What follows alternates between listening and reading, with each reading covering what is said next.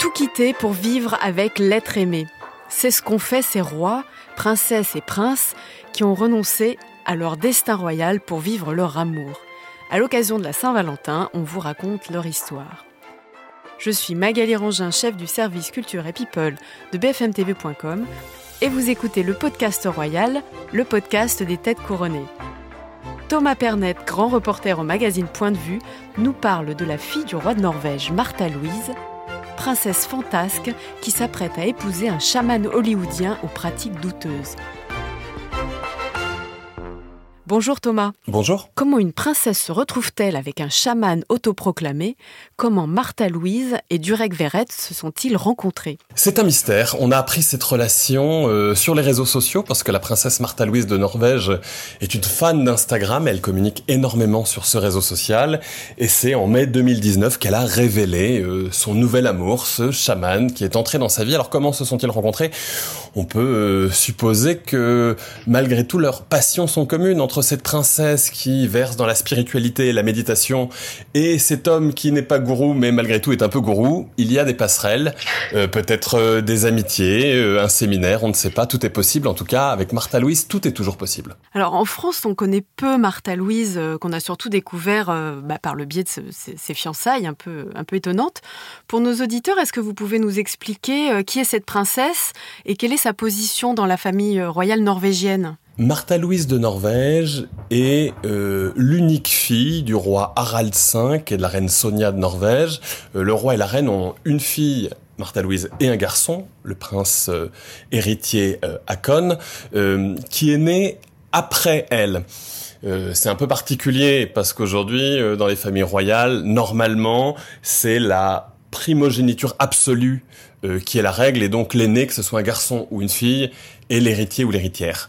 Euh, cependant, au moment de la naissance de Martha Louise, euh, la Norvège n'était pas encore euh, aussi en pointe sur ces questions d'égalité des sexes, et donc on avait un système de primogéniture par préférence masculine, c'est-à-dire que c'est son frère, même cadet, qui devenait l'héritier. Donc Martha Louise de Norvège ne sera jamais reine. A-t-elle désiré cette première place? C'est pas certain. C'est vraiment quelqu'un à part dans sa famille, et même quelqu'un à part dans le monde des têtes couronnées, euh, qui s'est déclaré très jeune hypersensible, euh, qui a une âme d'artiste, euh, et même au-delà, on, le verra peut-être dans, dans ce podcast. Donc c'est une personnalité où vous la trouvez attachante, ou vous trouvez qu'elle n'a pas du tout sa place dans ce monde-là Alors, euh, est-ce que ce Durek Verrett, là, avec, dont elle semble vraiment très éprise, est-ce que c'est son premier amour? Martha Louise de Norvège a déjà été mariée euh, à un écrivain, Harry Ben, euh, un mariage de conte de fées. D'ailleurs, elle portait une, robe qu'on a dit à la Blanche-Neige avec un, très joli diadème en, en 2002. De 2002 à 2017, le couple a vécu en Norvège et puis euh, également à Londres, ils ont eu trois filles euh, qui ne sont pas princesses, puisque euh, vous savez que la noblesse et le sang bleu des princes ou des rois ne se transmet pas toujours par les femmes. c'est le cas en Norvège. Donc les filles de Martha Louise et de Harry Ben ne, sont pas princesses. Elles portent des noms absolument incroyables. On se croirait déjà à Hollywood. Vous avez l'aînée, Maud Angelica, la seconde, Léa Isadora, et enfin la, la Benjamin, Emma Talula.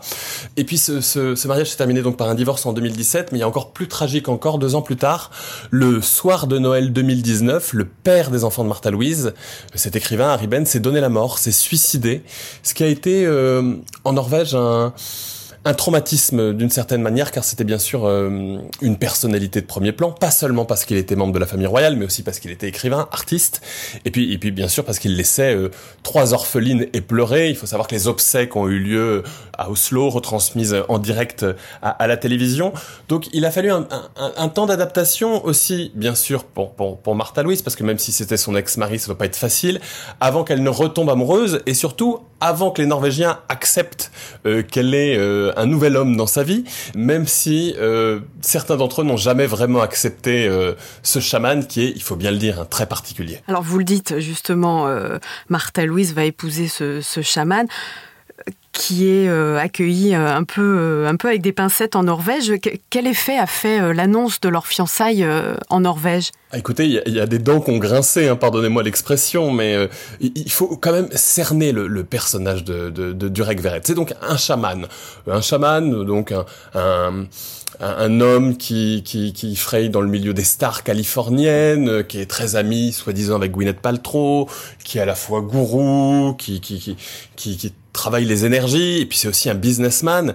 Et il a des prises de position euh, assez étonnante, pour ne pas dire parfois euh, effrayante. Déjà, il affirme euh, qu'il peut modifier la structure des atomes, euh, qu'il peut guérir les malades du cancer, qu'il était un pharaon dans une vie antérieure ou un être hybride, mi-homme, mi-lézard vous pouvez imaginer que dans les milieux les plus conservateurs norvégiens, on se dit pas que c'est vraiment le fiancé idéal, voire le gendre idéal pour le roi de Norvège. Euh, et puis c'est quelqu'un même qui, qui, qui, a créé la polémique, notamment euh, pendant la crise du coronavirus. Par exemple, il a, il a affirmé euh, qu'il s'était lui-même soigné du coronavirus pas en utilisant euh, euh, la médecine euh, traditionnelle ou en allant à l'hôpital, mais grâce à une médaille qu'il a lui-même confectionnée et qu'il vendait 2000 couronnes norvégiennes, soit 200 euros. Donc c'est quelqu'un qui a même fait du business sur la crise sanitaire. Donc forcément, une polémique en entraînant une autre ça n'a pas été euh, vraiment, en tout cas pour les Norvégiens, le coup de foudre. Ça a peut-être été le coup de foudre pour la princesse, mais pas vraiment pour l'opinion publique. Martha Louise est, vous l'avez dit, très versée dans les thérapies alternatives dont elle fait commerce. Elle a même ouvert en 2007 une école, fermée depuis pour enseigner comment communiquer avec les anges. Quelle est la personnalité de cette princesse assez fantasque? C'est une femme euh, hypersensible, euh, une femme très intéressée par la spiritualité. Par exemple, quand elle a épousé son premier mari, Harry Ben, ils ont écrit un livre à quatre mains qui était une forme de promenade dans les forêts norvégiennes où ils parlaient de leur amour et limite ils rencontraient des fées des trolls. Enfin, il faut voir quand même, c'est tout un, un monde qui ce livre euh, a attiré quand même beaucoup de moqueries, euh, soyons honnêtes. Euh, il y a eu, vous l'avez cité, cette école qu'elle a fondée avec une, une, une, médium célèbre, Elisabeth Nordung, en, en 2007. Cette école s'appelait Astarte Éducation, donc on pouvait entrer en relation avec les anges. Alors aujourd'hui, elle s'est un peu calmée, malgré tout. Il faut être quand même juste avec elle. mais elle est toujours une ardente défenseuse de la méditation et, euh, et des moyens d'atteindre une forme d'ataraxie, diraient les anciens, de, de, de, stoïcisme ou de bien-être. Il y a peut-être euh, quand même un peu de maturité. C'est une femme qui est quand même très médiatique. Elle a encore fait récemment euh, la une de Elle Norvège avec ses trois filles. Euh, c'est forcément quelqu'un qui n'a pas le profil euh, classique de la princesse, et pourtant Dieu sait que les princesses peuvent être modernes, euh, et, et, forcément, euh, elle ne s'est pas fait que des amis, même dans son propre pays. en novembre 2022, euh, Martha Louise a annoncé renoncer à ses fonctions officielles au sein de la famille royale norvégienne. Pourquoi? Je pense que l'arrivée dans sa vie de Durek Verrett a forcément précipité les choses, parce que lui aussi, il a des activités commerciales. Il faut savoir que, par exemple, avoir une heure d'entretien euh, en face à face, en visio avec Durek Verret, c'est quand même facturé 1500 dollars, donc c'est quelqu'un qui, qui, fait de l'argent. Et bien sûr, l'argent et la couronne ne font pas bon ménage. Donc, euh, à partir du moment où il y a eu euh, cette fronde et surtout cette crainte du palais et d'une partie de l'opinion publique qu'elle puisse utiliser son nom ou l'image de la famille royale pour euh, des activités commerciales, il a bien fallu à ce moment-là séparer euh, les choses. Et oui, elle a renoncé, vous avez raison, euh, déjà à représenter la famille royale, c'est-à-dire elle elle a dû s'arrêter d'être membre actif de la famille royale, comme on dit. Et puis surtout, elle s'est engagée à ne jamais utiliser son titre de princesse, titre qu'elle garde, parce que quand vous êtes princesse de Norvège, c'est que vous êtes née princesse et que vous êtes la fille du roi de Norvège. Donc elle l'est toujours, mais ne plus l'utiliser, c'est important, comme elle l'avait décidé déjà en 2002 en épousant Harry Ben, de ne plus utiliser son prédicat d'Altesse Royale. C'est-à-dire qu'elle est Altesse Royale, et là non plus, euh, on s'était dit à l'époque, euh, Harry Ben c'est un écrivain, ils écrivent des livres à 80, il, il faut quand même mettre une limite. Donc euh, c'est forcément quelque chose qui était sain, mais c'était peut-être aussi euh, pour désarmer les nombreuses critiques sur la personnalité de son fiancé. Martha Louise s'est un peu calmée, elle est un peu moins, un peu moins illuminée.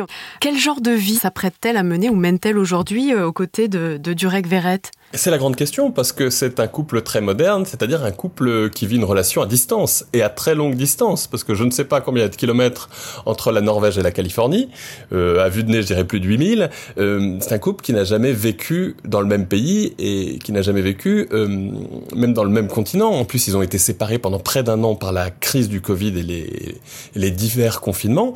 Donc toute la question c'est de savoir est-ce que Martha Louise va emménager en Californie euh, chez euh, son nouveau mari, est-ce qu'il va venir s'installer en, en C'est une femme qui malgré tout est, proche de ses filles et ses trois filles restent en Norvège, que aussi proche de ses parents, euh, le roi Harald et la reine Sonia, qui, qui sont euh, aujourd'hui euh, octogénaires, donc qui sont des, personnes qui vieillissent. Donc personne ne sait trop comment ce, couple va vivre, mais déjà personne ne sait trop comment ce couple fonctionne. Donc je pense qu'ils ne ils sont pas prêts d'arrêter de nous surprendre. Merci beaucoup Thomas. Et merci à vous d'avoir écouté ce nouvel épisode du podcast Royal. S'il vous a plu, n'hésitez pas à vous abonner pour ne pas manquer la suite de cette série sur celles et ceux qui ont renoncé à la vie de château par amour. À bientôt!